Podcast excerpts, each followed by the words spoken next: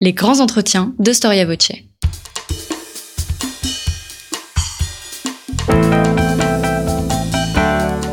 Une émission de la rédaction de Storia Voce.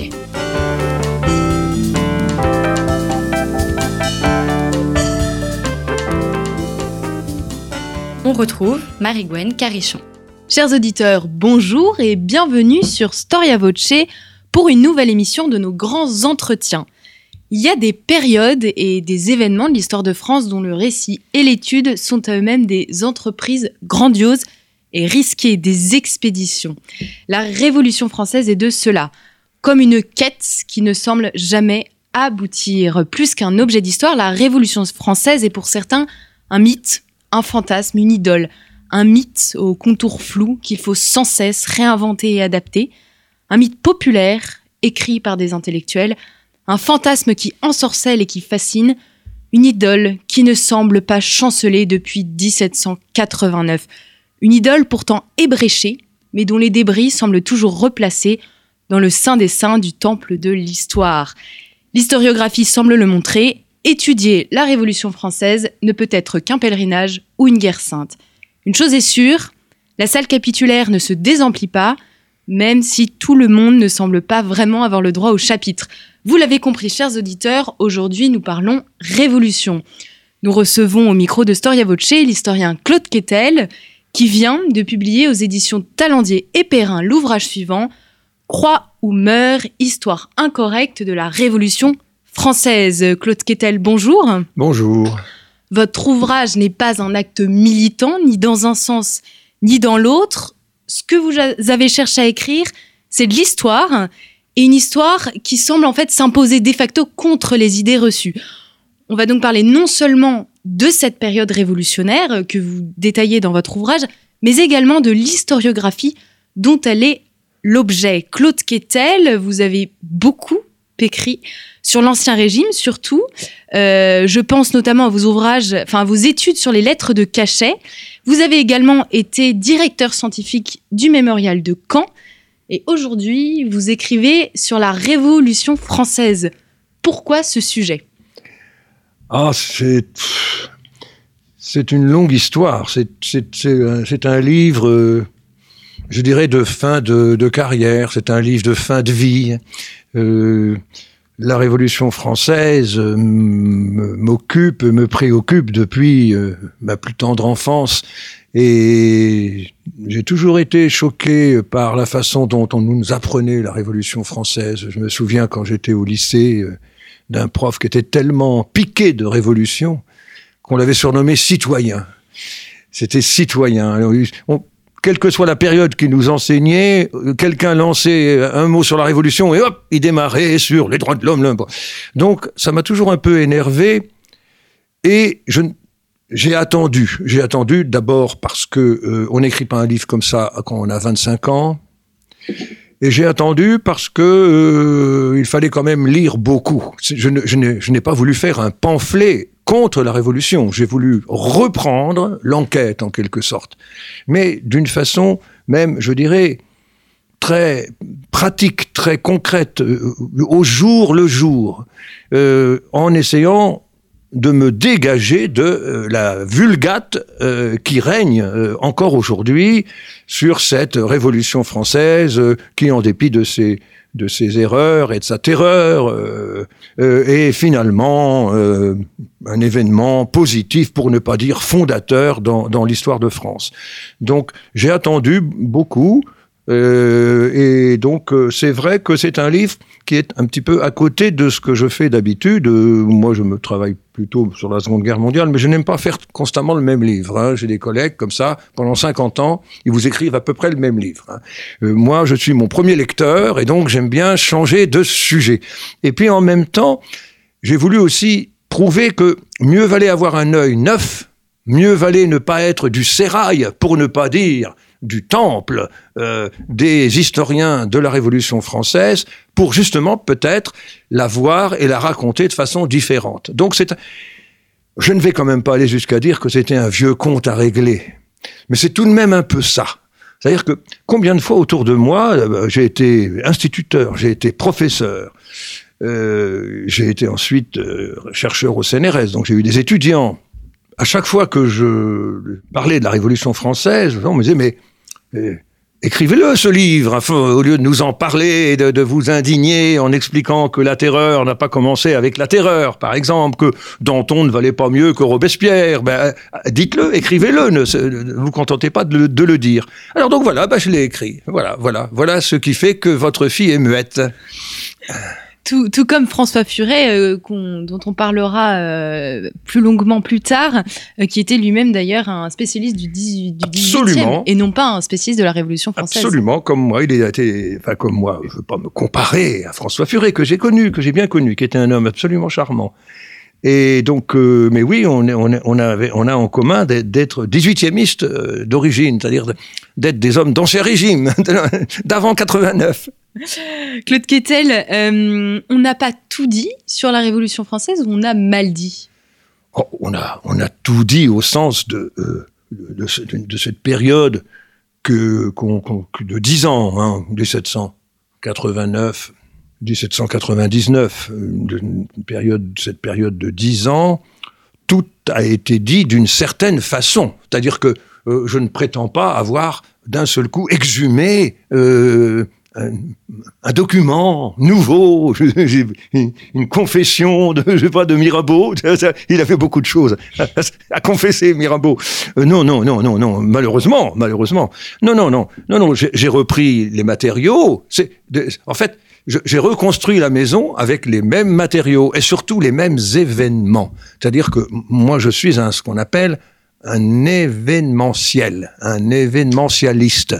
Euh, je, ne veux pas, je ne veux pas triturer les événements, les analyser, les excuser, les expliquer.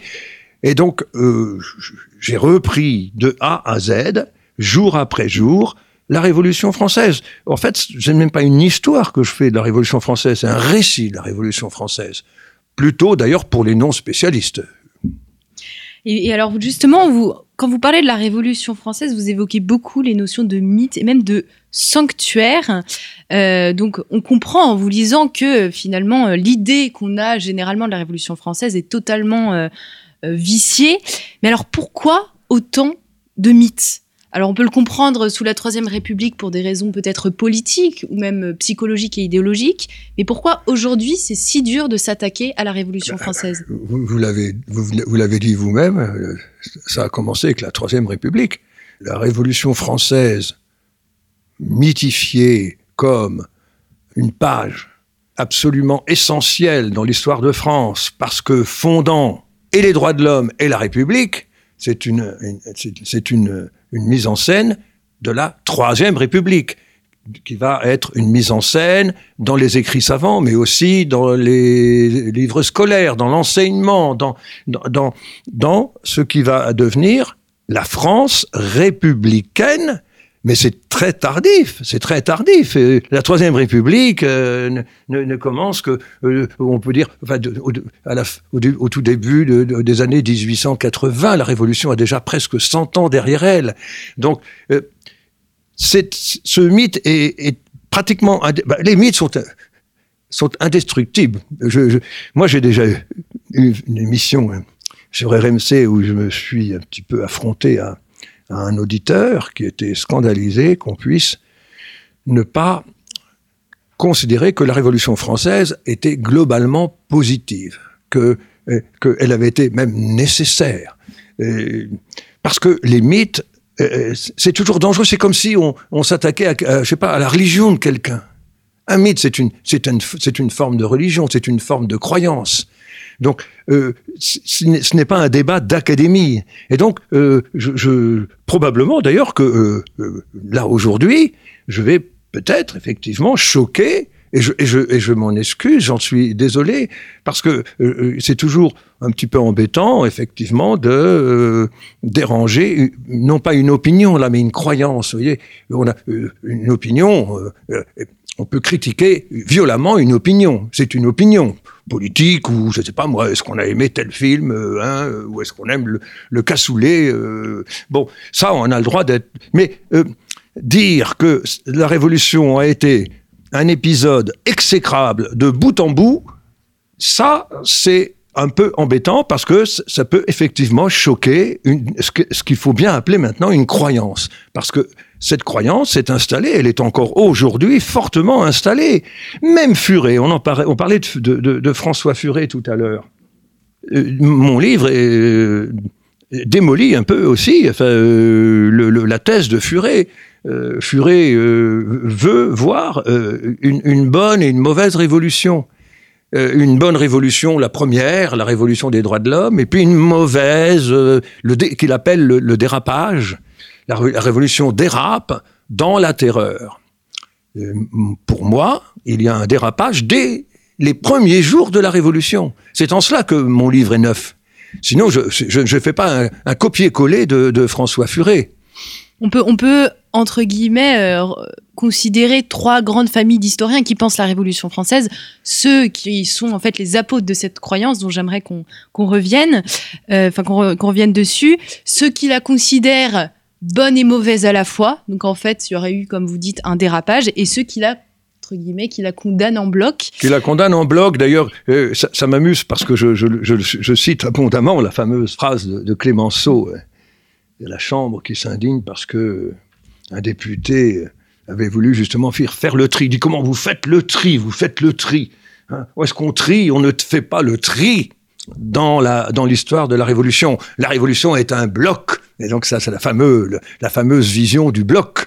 Mais ce qui est amusant, c'est que dans l'esprit de Clémenceau, euh, républicain farouche, un des, fondateurs, des pères fondateurs de, du mythe républicain, parce que, en fait, le mythe de la Révolution conduit au mythe républicain. Je ne sais pas si on va avoir l'occasion de développer un peu cette idée, encore plus iconoclaste. Mais ce qui est amusant, c'est que pour Clémenceau, c'est un bloc, mais c'est pas un bloc qu'on, il n'ajoute pas un bloc qu'on accepte ou qu'on refuse. C'est un bloc qu'on accepte. Pour lui, c'est un bloc qu'on accepte, content ou pas content. Eh bien, moi, je suis désolé, Monsieur Clémenceau, euh, je, m'adresse à, vos cendres et je vous dis que moi, je rejette la révolution en bloc. Oui, c'est vrai, on ne fait pas le tri. La révolution est un bloc, mais un bloc qu'on peut rejeter, qu'on peut rejeter pas en tant qu'événement, mais qu'on peut rejeter en, en tant qu'événement positif, en tant que euh, histoire fondatrice des droits de l'homme, on va peut-être avoir l'occasion d'y revenir, mais c'est peut-être là-dessus qu'il faut réfléchir, parce que c'est ça. À chaque fois, aujourd'hui encore, les, les, turiféraires de la Révolution française, qui sont nombreux, qui sont plus nombreux que, que les adversaires. Mm. Dans, dans, vos trois catégories, il y a quand même la, la, catégorie de ceux qui refusent la Révolution sont, est quand même plus mince. Euh, je, je parle en épaisseur que, que, que celle qui, qui, qui, la, qui la célèbre. Et donc, c'est toujours ça. C'est-à-dire, oui, oui, oui, oui, la terreur, la Vendée, oh oui, enfin, oui, oui, bon, les guerres, les guerres, et les guerres qui vont continuer. Euh, en fait, cette révolution française, elle aboutit à quoi? À, une dictature euh, militaire qui va encore tuer plein de monde. Alors, je ne veux pas commencer à m'attaquer en plus à Napoléon parce que ça va, ça va faire trop. faire beaucoup ça va faire trop pour le même jour. Hein. ça va faire trop pour le même jour. Mais c'est toujours, c'est toujours ça. C'est-à-dire, oui, mais, oui, mais, au bout du chemin, les droits de l'homme, comme si la Révolution les avait inventés, ce qui n'est pas le cas. comme si les avait mis en, application, ce qui n'est pas le cas. Et comme si, elle, euh, finalement, euh, après euh, dix, ans d'horreur, d'errement, de scandale, de, négation justement même des droits de l'homme, euh, et puis ensuite euh, d'autres révolutions, euh, 1830, 1848, la Commune. Bon, alors on arrive à ah oui, mais alors, ah oui, mais alors, la troisième République, nous y revoilà. La troisième République et ses droits de l'homme, et nous y revoilà sur les droits de l'homme. Alors que donc euh, ces droits de l'homme existent depuis. Attendez, qu'est-ce que Jésus-Christ, notre ami Jésus, qu'est-ce qu'il dit d'autre? Qu'est-ce qu'il dit d'autre que, que, de, célébrer il dit pas les droits de l'homme, mais la fraternité, l'égalité. En fait, c'est une, une, une, une, réécriture des, euh, des valeurs qui existaient sous l'Ancien Régime en France et qui ont constitué les dix commandements. les, les, les, les, Lumières, dont je, dont je me moque beaucoup. Hein, euh, on, y reviendra hein, le, que j'ai appelé le poison, le poison du philosophisme. Hein, donc, euh, ça me paraît assez clair. De, mais les Lumières, qu'est-ce qu'elles disent d'autre? Qu'est-ce que, qu'est-ce que Rousseau dit d'autre? Qu'est-ce que Voltaire dit d'autre Donc, la, révolution n'invente pas les droits de l'homme. Les, droits de l'homme se trouvent dans la Constitution américaine. Euh, donc elle ne les met pas en pratique. Et elle, on, on, ne peut pas la créditer d'une affirmation certes très belle, liberté, égalité, fraternité, mais qui est une espèce de, de gesticulation euh, philosophique que euh, aujourd'hui encore, je suis désolé, on va pas commencer à faire de la politique comme aurait dit ma grand-mère, mais euh, qu'aujourd'hui encore, je, suis désolé, mais je, n'aperçois pas les droits de l'homme autrement que sans cesse proclamé par une France donneuse de leçons, hein, qui, qui, qui, qui, ne, cesse de jeter euh, à, la, figure de, de ses voisins euh, ces fameux droits de l'homme, comme si elle en était l'inventeur. On voit souvent dans la Révolution, enfin de moins en, de moins, en moins quand même, euh, le soulèvement spontané du petit peuple. Euh, aujourd'hui, dans l'historiographie, euh, on reconnaît plutôt quand même la réalité d'une révolution bourgeoise. Pour vous, Claude Quetel, la Révolution française a des racines qui sont également philosophiques. Et justement, là, on peut, on peut faire un lien avec les droits de l'homme qu'on vient d'évoquer. Votre premier chapitre s'intitule Le poison du philosophisme. Quelles sont les idées philosophiques majeures qui ont conduit et guidé ce processus révolutionnaire je, commence mon, livre par euh, l'utopie. Thomas More. Je, crois que tout y est, tout est déjà dit. Je crois que l'utopie, utopia, et, que cette utopie, en fait, ce n'est jamais dit très clairement que, que More a écrit une satire il se moque d'ailleurs, il, se, donne il se renvoie la balle avec Erasme et son éloge de la folie. Euh, ce monde de l'égalité absolue est bien évidemment un monde impossible.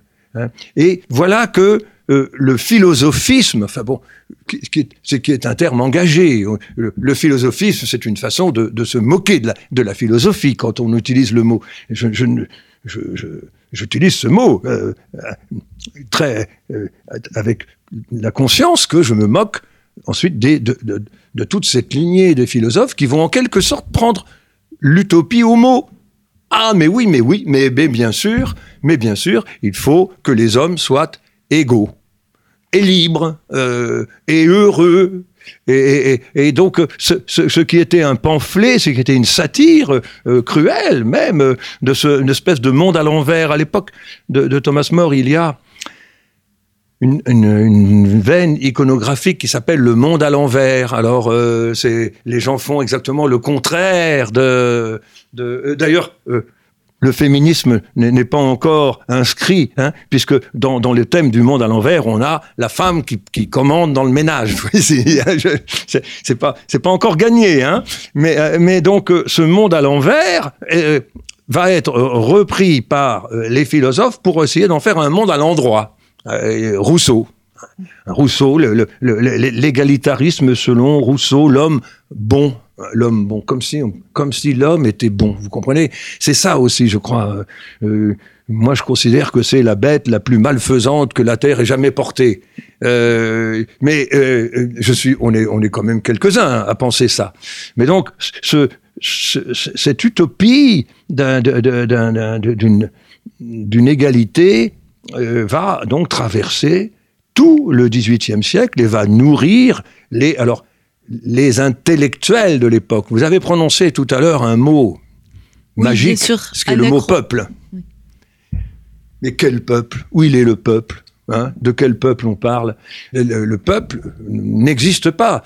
Euh, c'est ce qui existe, ce sont les, je vais quand même pas aller jusqu'à lâcher le mot malheureux, mais des intellos de gauche de l'époque Hein. Mais tant pis, je l'ai dit, hein, hein euh, qui, parle au nom du peuple. Oui, comme les bolcheviks d'ailleurs vont parler de nouveau au nom du peuple, comme les, les, la, guérilla communiste du Sentier Lumineux va parler, Sentier Lumineux, déjà, tout un programme, va parler au nom du peuple en lui disant ce qui, ce qui est bon, ce qui est juste, ce qui est vrai, selon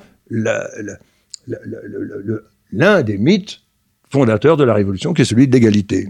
Et en fait, un idéalisme qui va pousser justement euh, euh, cette révolution. Alors, de façon plus, plus événementielle, si je puis m'exprimer ainsi, quel est, pour vous, Claude Quetel, l'élément, l'événement fondateur de la Révolution française? À partir de quand on peut dire qu'on est rentré dans ce processus révolutionnaire?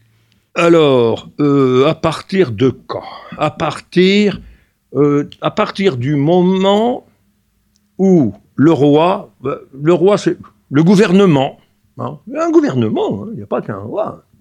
À partir du moment où le roi décide de convoquer, les, à la mauvaise idée de convoquer les États généraux. Vous parlez euh, presque d'une absurdité au sujet des États généraux. Pourquoi? bah Parce que d'abord, plus personne ne sait à quoi ça sert. Hein et comme plus personne ne sait à quoi ça sert, l'aile la, marchante qui va donner les Jacobins, mais qui ne s'appelle pas encore les Jacobins, qui ne s'appelle même pas encore les patriotes, parce que, mais avec le, mot patriote n'ayant pas le sens actuel, euh, vont se servir de, cette enveloppe vide en quelque sorte pour porter non pas les cahiers de doléances, puisque en fait les députés aux États généraux sont là pour sont les porte-paroles des cahiers de doléances. Mais vont faire tout sauf défendre les cahiers de doléances. Ils vont, euh, il y a un moment où très très vite Louis XVI, dans, une de ses apparitions, pratiquement euh, dit eh ben oui, d'accord, euh, l'égalité devant l'impôt. Enfin, pratiquement les, cahiers de doléances sont acceptés par Louis XVI dès dès le, début de juin, je n'ai pas la date franchement en tête parce que je suis pas, je suis un historien qui, n'a pas forcément la mémoire des dates. Euh, mais euh, Louis XVI dit bon, eh bien d'accord, il, donne un programme qui est pratiquement celui demandé par les, les cahiers de doléances. Sauf que déjà, il a, il y a l'aile, il y a déjà J'hésite à dire le mot parce que euh, je vais avoir l'air quand même d'être tendancieux, mais la gauche, il y a déjà une gauche, la gauche de l'Assemblée, le côté gauche qu'on appelait. Le côté qui était à gauche. Le côté qui était à gauche. Euh, le, côté gauche, euh, qui va devenir la gauche, on a tendance à la faire surgir euh, pratiquement à la Convention, en tous les cas à l'Assemblée législative. Mais non, mais non, mais non, mais non, mais non. Il y a un côté gauche dès, dès, dès la Constituante. Je, je dis beaucoup de mal de la Constituante. je ne sais pas si on va avoir l'occasion d'y revenir, mais c'est ça qui est, qui est terrible. C'est que, par exemple, euh, l'Assemblée constituante, que j'ai appelé le, le vrai visage de l'Assemblée, est aujourd'hui encore dans les manuels le bon élève de la Révolution il y a eu en quelque sorte le mauvais élève, la convention avec ses montagnards euh, et, et, et, faisant, faisant mouvoir le, le, le, le sans-culottisme, le, le, terrorisme au sens de l'époque. Et puis, il y aurait cette merveilleuse assemblée constituante, un modèle, un modèle de démocratie où chacun peut s'exprimer mais pas du tout. Je, montre à quel point il y a déjà une terreur qui s'installe. Ceux qui ne sont pas d'accord, ils sont menacés, sont, sont, sont euh, moqués, euh, insultés. Euh, si, ce n'est pas c'est bien pour ça que je pense que la révolution est exécrable dès, dès, son, dès ses premiers jours, parce que dès les premiers jours, il y a eu violence. Les premiers, les premiers morts, on va attendre quand même le 14 juillet 1789, mais il n'y a pas besoin d'avoir de morts pour qu'il y ait violence. À partir du moment où on empêche ceux qu'on appelle, qui vont être appelés d'une façon, comment dire, euh, euh, péjorative, euh, insultante, les monarchiens, ces monarchiens ne sont pas, alors sous-entendu, monarchiens, sous-entendu tenants de la monarchie absolue. Ah, alors que c'est pas vrai du tout. Ce sont des tenants d'une monarchie constitutionnelle, c'est-à-dire ce que, ce que serait devenu tôt ou tard la monarchie française. La monarchie française ne pouvait pas tenir sur le modèle de, de, la, de, de la, des, trois, des, des, trois ordres. Ce n'était pas possible. Cette monarchie serait devenue tôt ou tard constitutionnelle constitutionnelle au, sens d'une représentation nationale, parce que la Constitution euh, n'était pas écrite, mais il y avait une Constitution. Le gouvernement, la façon dont les lois fonctionnaient, la façon dont la justice fonctionnait correspondait à une Constitution, mais qui n'était pas écrite. Mais une, une monarchie constitutionnelle, donc demandée par les éléments les plus modérés de l'Assemblée constituante, eh bien, ce sont des gens que, l'abbé Maury, par exemple, est menacé de mort, de mort. Donc, voilà.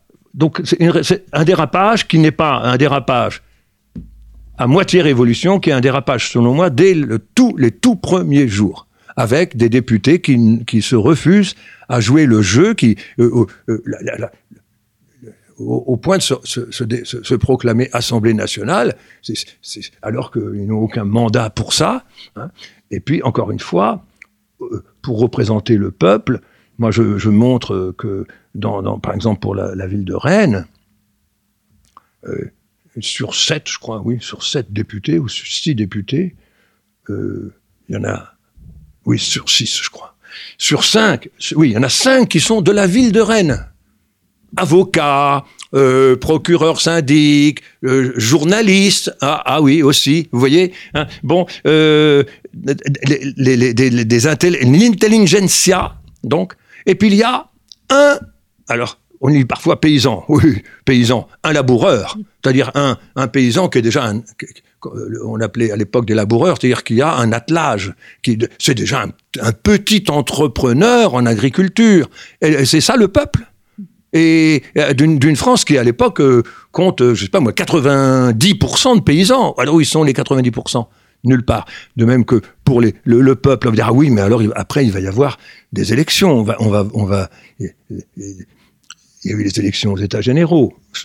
Et puis il y a eu les élections à l'Assemblée législative. Et puis il y a eu les élections à la Convention. Et puis il va y avoir toutes les élections au direct, du directoire, qui, fait tout à fait partie de la Révolution. Oui, mais là aussi, je le montre avec des taux d'abstention énormes, énormes, avec des taux d'abstention de, l'ordre de, la moitié des électeurs. Donc, euh, qui, d'une certaine façon invalide les, élections au, nom du peuple. Donc, une tricherie euh, du, début jusqu'à la fin. Une, République française qui commence... Euh, de façon assez chaotique. Euh, qu'est-ce qu'elle va provoquer, l'Assemblée constituante Qu'est-ce qu'elle, De quoi elle va être la cause? Bah, la, Révolution commence le jour où l'Assemblée, les députés, l'aile marchante, encore une fois, pas, pas, pas à l'unanimité, mais que les députés les plus extrémistes qui ne veulent pas, euh, encore une fois, de réforme, mais qui veulent mettre à bas la, monarchie, en tous les cas, euh, la contrôler, euh, en fait s'emparer du pouvoir. Qu'est-ce qu'on va chercher midi à 14 heures? Euh, ça, commence à partir du moment où, le, les, députés du tiers se proclament Assemblée nationale. Alors, votre titre, Claude Quetel, c'est Croix ou meurt, qui est en fait l'extrait d'une citation une citation extrait euh, du euh, Mercure de France, écrite par le journaliste Jacques Mallet. Mallet Dupont, oui. Mallet Dupont, en le 16 octobre 1789. Croix ou meurt, voilà l'anathème que prononcent les esprits ardents au nom de la liberté. Une citation qui peut faire référence à la violence, à la terreur de la Révolution, mais en fait qui a été écrite en 1789. Alors comment euh, on peut la voir et la sentir, cette terreur, dans les premières années de la Révolution? Alors, Bon, j'ai évoqué la violence qui, existe, qui s'exerce au, cœur de l'Assemblée constituante. Parce que c'est déjà une violence d'empêcher le, les, plus modérés de parler. C'est typique d'une attitude révolutionnaire. Le, modéré a toujours tort. C'est toujours celui qui va plus loin qui, a raison, qui va au pire, sans arrêt. Et puis, ah, bon, euh, il y a tout de même euh, la Bastille. Il y a tout de même la Bastille, le, premier sang. On va appeler ça le premier sang. D'un épisode d'ailleurs, bon, que, je moque, hein, parce que c'est un, il y a eu tout ce qu'on veut sauf combat. Si, la Bastille avait vraiment tiré à, à mitraille, je crois que c'était fini pour la Révolution. hein. Je pense, mais euh, donc elle- la Bastille ne s'est pas défendue, elle s'est rendue. Et là encore, on voit bien que euh, ça, ne, suffit pas de se rendre. On, passe aussitôt au massacre de- du gouverneur et, puis du, prévôt de Paris, euh, qui, a- eu été assez, assez idiot pour promettre des fusils. Ça, il faut, faut jamais promettre de fusils à un révolutionnaire. Mais donc euh, là, le premier sang, et puis à partir de là, effectivement, une violence qui, qui, s'installe. Euh, la, plus grande, moi je dirais même que la, Bastille, ça n'a pas beaucoup d'importance parce que de toute façon, ce premier sang aurait eu lieu d'une façon ou d'une autre. Ça ne, pouvait se terminer que comme ça. Mais euh, l'autre, grand événement euh, qui, fait que la Révolution devient la Révolution, ce sont les journées d'octobre et le, roi Louis XVI qui se, se laisse euh, euh, kidnapper, il n'y a pas d'autre mot, se laisse kidnapper euh, et, pour, être otage en quelque sorte de la ville de Paris. Ça, je crois qu'à partir de ce moment-là, il, est, bien clair que le roi est, devenu un otage qui, qui n'a- qui n'aura plus aucun, pouvoir. Et, là aussi, les révolutionnaires, hein, les- doctrinaires, euh, comme un doctrinaire, comme, euh, commençons par le, plus grand d'entre eux, Robespierre, ce, sont, des, doctrinaires euh, qui savent très bien que euh, euh, ils ne vont, il, il- il- il ne- il n'y aura pas, en tous les cas, ils s'emploieront à ce qu'il n'y ait pas de monarchie constitutionnelle. Le, le, le, le, le 14 juillet 1790 est un leurre total. Euh, où on, célèbre l'attachement au roi. Euh, la, loi est le roi. Euh, Le roi. alors, ça fonctionne parce que on a toute une population. Revenons à ce peuple là justement que qu'on ne voit nulle part. Lui continue à aimer le roi, à aimer le roi, à vouloir un roi. Euh, d'où, d'où, la, d'où la Vendée. Euh, mais à Paris, et dans, dans les, à Paris, euh, euh, alors pareil, à Paris, quel peuple à Paris? Paris, c'est, on est, à, oh là là, on est au moins, on est à 500 000, 500 000 habitants à Paris. Euh, il y aura jamais plus que quelques dizaines de milliers, euh, peut-être de 30 000, 40 000. Le- le- donc c'est déjà pas, c'est déjà, on n'est même pas à 10% du peuple de Paris, qui lui euh, n'est que Paris. Euh, ne parlons pas de la France profonde. Donc Mais Euh, Paris s'est souvent érigé en symbole des grands événements mais, mais bien historiques. sûr, et puis euh, et puis qui estime que bon ben oui Paris parle au nom de, de ben, au nom de la France profonde, au nom de, de, de tout le monde. Et donc euh, donc c'est- Louis XVI, ben, tant pis pour lui. C'est-à-dire que Louis XVI, on lui avait dit, on lui avait dit, euh, euh, à partir du moment où, il a été humilié euh, à l'hôtel de ville, humilié, oui, enfin oui, oui, lui faire boire hein, du vin rouge, le, coiffer, ensuite là du bonnet phrygien, enfin bon, évidemment aujourd'hui ça nous paraît, enfin ça paraît à beaucoup un peu, comment dire. Bon, un détail, quoi. hein. Mais à l'époque, non, non, il y avait un- une sacralité du roi. Alors euh, aujourd'hui, on fonctionne plus comme ça, mais à l'époque, si. Donc, euh, il avait été proposé, le- le- le- l'entourage du roi avait proposé euh, que le roi euh, quitte Versailles, que Versailles était bien trop près de Paris. Euh, ben non, c'est la même chose. Les, États généraux, c'était pas une bonne idée de les installer non plus à Versailles. Moi, les auraient mis, mettons, euh, je sais pas moi, à, l'autre bout de la France. Bon, l'armée aurait pu quand même faire écran, mais non, non, non, non. Dès le départ, on a un Louis XVI qui est qui est en quelque sorte le premier révolutionnaire, dans, dans la mesure où, alors lui, pas parce qu'il veut faire couler le sang, mais lui parce que justement, il veut pas que le sang coule. Et très, très avec le très très imprégné des idées de Fénelon, justement Tout sur à fait. euh, la nécessité d'un roi qui est bon, qui écoute son peuple, qui ne s'impose pas. Tout à fait. Plus ça qu'une question de faiblesse de tempérament en fait. Euh, Absolument, et, et, et, et qui, et qui, euh, et qui va, va, évidemment servir tout à fait les, les- la, tactique, euh, la, stratégie euh, globale et la tactique euh, révolutionnaire parce que au fur, au fur et à mesure qu'il recule, eh bien, les révolutionnaires avancent.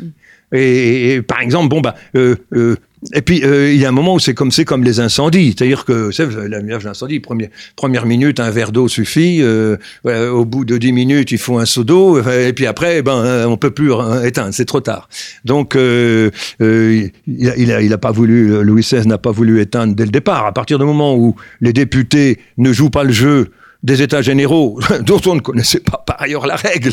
Donc, il joue pas le jeu d'un jeu dont on ne connaît pas la règle. Mais euh, euh, quand même, quand même, à partir du moment où il se, proclame euh, Assemblée nationale, bon, à, partir de ce moment-là, le, roi pouvait tout à fait dissoudre les états généraux. Toujours, est-il que la Révolution française n'a pas fait l'unanimité. on pense souvent, du moins pendant la terreur, au massacre, au vol, au vandalisme. Donc on sent qu'il y a quand même une confrontation au sein de la France. Alors, est-ce qu'on peut dire que la Révolution française se transforme en guerre civile? Du moins dans certaines régions. Oui, oui, oui. Non, mais c'est une guerre civile dès le, début. Dès le début, à partir du moment où la Révolution, les révolutionnaires ne, ne recueillent pas, n'entraînent pas une adhésion globale, et donc où il y a des adversaires non déclarés, parce que c'est facile de, aujourd'hui de, crier la preuve. C'est ce que je suis en train de faire.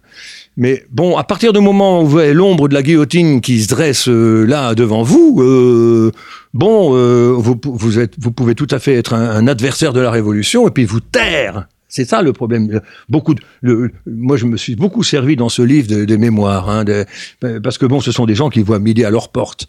Mais justement, plus on multiplie les regards de midi à sa porte, plus ça devient intéressant. Et, les regards étaient multiples et très et Les regards sont multiples et beaucoup de regards sont extrêmement critiques, mais ce sont des gens qui ont peur et qui ont peur parce qu'ils ont raison d'avoir peur.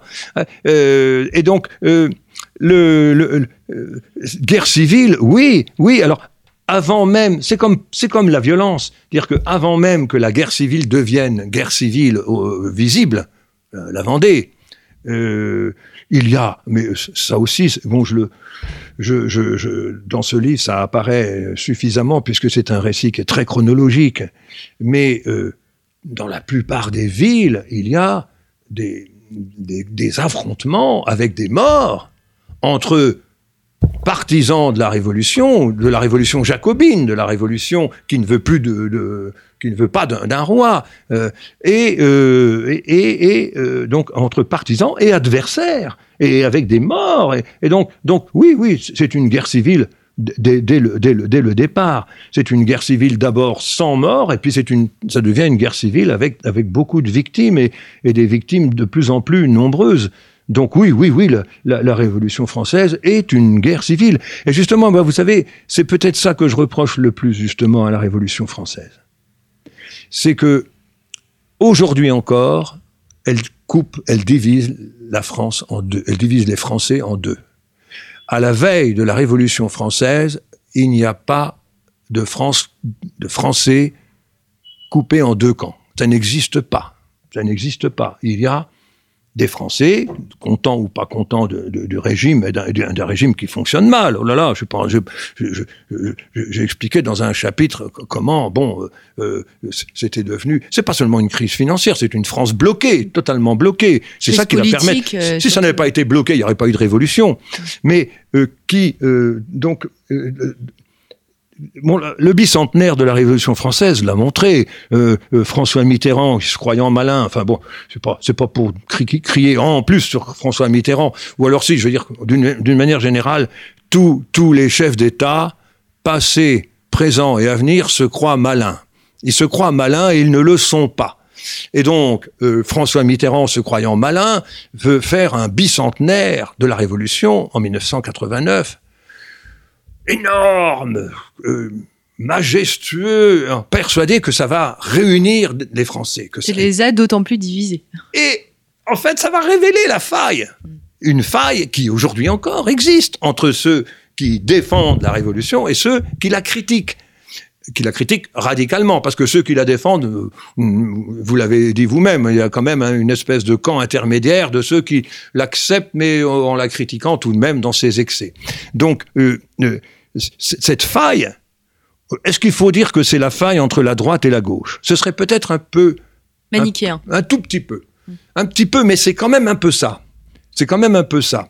D'avoir fait qu'on a aujourd'hui des Français qui n'adhèrent pas à leur histoire. Dans les, la plupart des autres pays adhèrent globalement à leur histoire, à leur fête nationale. Voyez comme la nôtre est mal fichue. On ne sait même pas de quel 14 juillet il s'agit. Et encore aujourd'hui même, le, texte de la loi qui, fonde le 14 juillet est, d'une ambiguïté totale, euh, laissant, ménageant la chèvre et le chou, c'est-à-dire ménageant le 14 juillet 89 et le 14 juillet 90, qui sont, et le 14 juillet 90 qui n'est en aucun cas l'anniversaire du 14 juillet 89, sauf que c'était quand même un 14 juillet.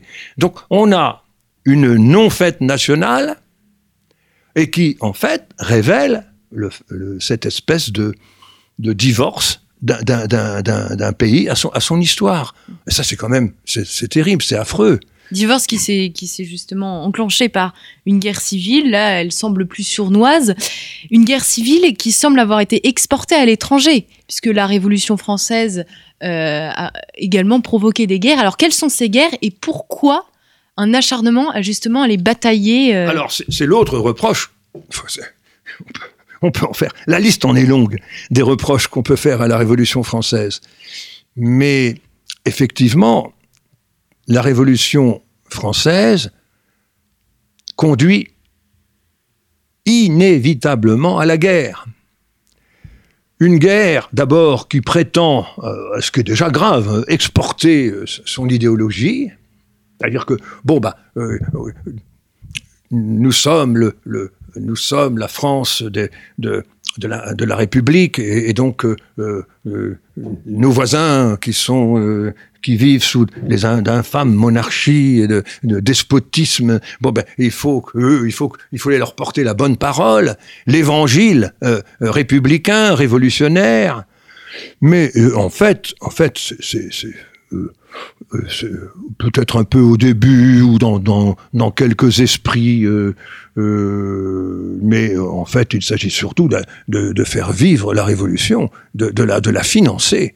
En fait, ce qu'on ne, ce qu'on ne dit pas suffisamment, c'est que, alors, c'est la même chose. On, veut bien le dire plutôt sur la, sur la fin on veut bien quand même reconnaître que, par exemple, sous le directoire, euh, le directoire est en faillite permanente, et bon, les guerres euh, d'Italie la campagne de Bonaparte est une campagne de pillage, de pillage absolu, absolu. C'est-à-dire, de, euh, les, villes sont rançonnées à des sommes énormes en or, pour une, France qui n'a plus de, monnaie métallique, qui fonctionne avec des assignats, euh, pour piller euh, le, les, musées, les églises. Euh, donc, mais on veut bien le reconnaître pour les guerres d'Italie, mais on ne veut pas le reconnaître plus tôt. Mais en fait, à chaque fois qu'un pays est libéré, entre guillemets, il est taxé, est taxé lourdement. La liberté a un prix. Euh, voilà, hein, la, liberté a un prix et, euh, souvent on, le voit d'ailleurs, euh, notamment pendant la guerre d'Italie, par exemple pour la ville de Milan, le, il, criait sur le, il criait beaucoup les Milanais sur l'occupant entre guillemets euh, autrichien, mais ils, vont, ils vont très vite dire oh là là que c'était, c'était mieux avec les Autrichiens, c'était, c'est pire avec les Français, parce que euh, notre merveilleux Bonaparte se conduit comme un, comme un, comme un nazi. Le, la moindre révolte, il, il, il fait fusiller des otages. Ça, ça, ne se dit pas, ça. Moi, ben, moi, je le dis et je l'écris. Donc Napoléon Bonaparte, euh, c'est vous l'évoquez longuement hein, d'ailleurs à la fin de votre ouvrage, continue ou peut-être achève la Révolution française? Alors, c'est la fameuse, la fameuse phrase que la Révolution est terminée. De François Furet. non, en fait, il, il on va dire, moi, je pense qu'il ne la prolonge en aucun cas, même si c'est souvent dit. Je pense qu'il la récupère. Il la récupère en, en, faisant semblant, effectivement, avec le, avec le consulat, de, de, de, de reprendre le, le, mythe républicain qui est encore qui est, qui est- qui est un mythe. Le- le- la, République a été sans arrêt confisquée par par, par quelques hommes. Donc, euh, euh, c'est vrai que c'est c'est bien pour ça que je dis que c'est un, un épisode qui est exécrable de bout en bout, parce que quelle que soit la façon dont on regarde, ça fonctionne mal. C'est, euh, euh, vous parliez tout à l'heure du camp de- de- des adversaires euh, de la Révolution, aujourd'hui très peu nombreux, je me, je me sens même très seul. Ça, ça m'embête, j'aimerais bien être moins seul. Il y a, Mm. Patrice Guénifet, néanmoins, qui... Ah, alors Guénifé, oui, ça, oui, oui, oui. Mais Guénifé est un, est un savant. Moi, je ne suis pas un savant, moi, je suis un médiateur. Euh, je- lui, c'est un authentique savant. Donc, il, il- il- il- aurait, si, si euh, Guénifé avait fait une histoire complète de la Révolution française, je m'en serais dispensé. Je le cite d'ailleurs beaucoup. Oui, alors lui, lui, c'est un adversaire, tout à fait. Vous avez tout à fait raison de, de le, de le signaler. Et, et notamment, il fait des- une analyse de la terreur qui est implacable, qui est implacable. Mais euh, Guénifé, euh, bon, et- et ne- ne- ne- encore une fois, n'est pas un généraliste Oui. de la Révolution. C'est pour ça que moi, je vais voulu être un généraliste de la Révolution. Lui, c'est un spécialiste au sens médical du mot. En fait, il y a beaucoup d'historiens qui vont aller contre les idées reçues, mais qui vont se spécialiser. Je pense Sur à, une période. à Rénal sur la Vendée, ou encore à Charles-Éloi Vial sur euh, la famille royale au Temple, qu'on a reçu sur, au micro de Storia Voce. Voilà, au Villemain, euh, oui, euh, oui, voilà, voilà. On- moi, je me suis beaucoup servi de, de- de tous ces gens-là. Moi, vous savez, je ne suis même pas, euh, allez, je ne vais pas commencer à, à- à fouiller les archives de la Révolution. La bibliographie en elle-même est, est gigantesque. Si ce que j'ai, ce que j'ai suivi de près, quand même, ce sont les minutes de la, de la, des assemblées. Que c'est très intéressant parce que euh, tout est noté, applaudissements. euh, Enfin, c'est, c'est presque, vous savez, c'est presque euh, comme du micro. C'est comme comme du micro. Mais ce sont des archives qui sont imprimées. Dire. Mais mais je me suis beaucoup servi effectivement de de de, de ces de, de, de- l'historiographie. Et oui, non, je ne suis pas seul euh, à, à, à, à penser du, euh, ce que je pense de la, de la Révolution. Une chance, une chance.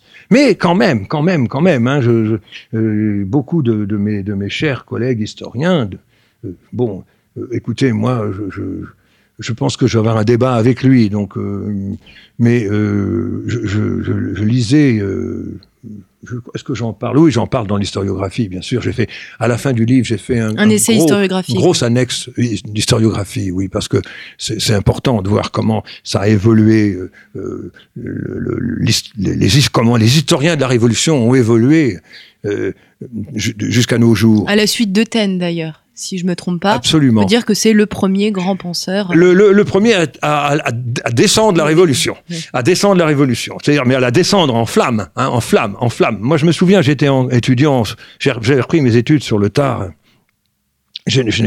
J'étais en licence, mais c'était déjà très très vieux. J'ai fait une licence, j'avais 28 ans. Je- je- je- J'étais un ancien instituteur. J'avais bon, je j'avais pas eu le temps de suivre des études normales supérieures à l'âge où on les suit.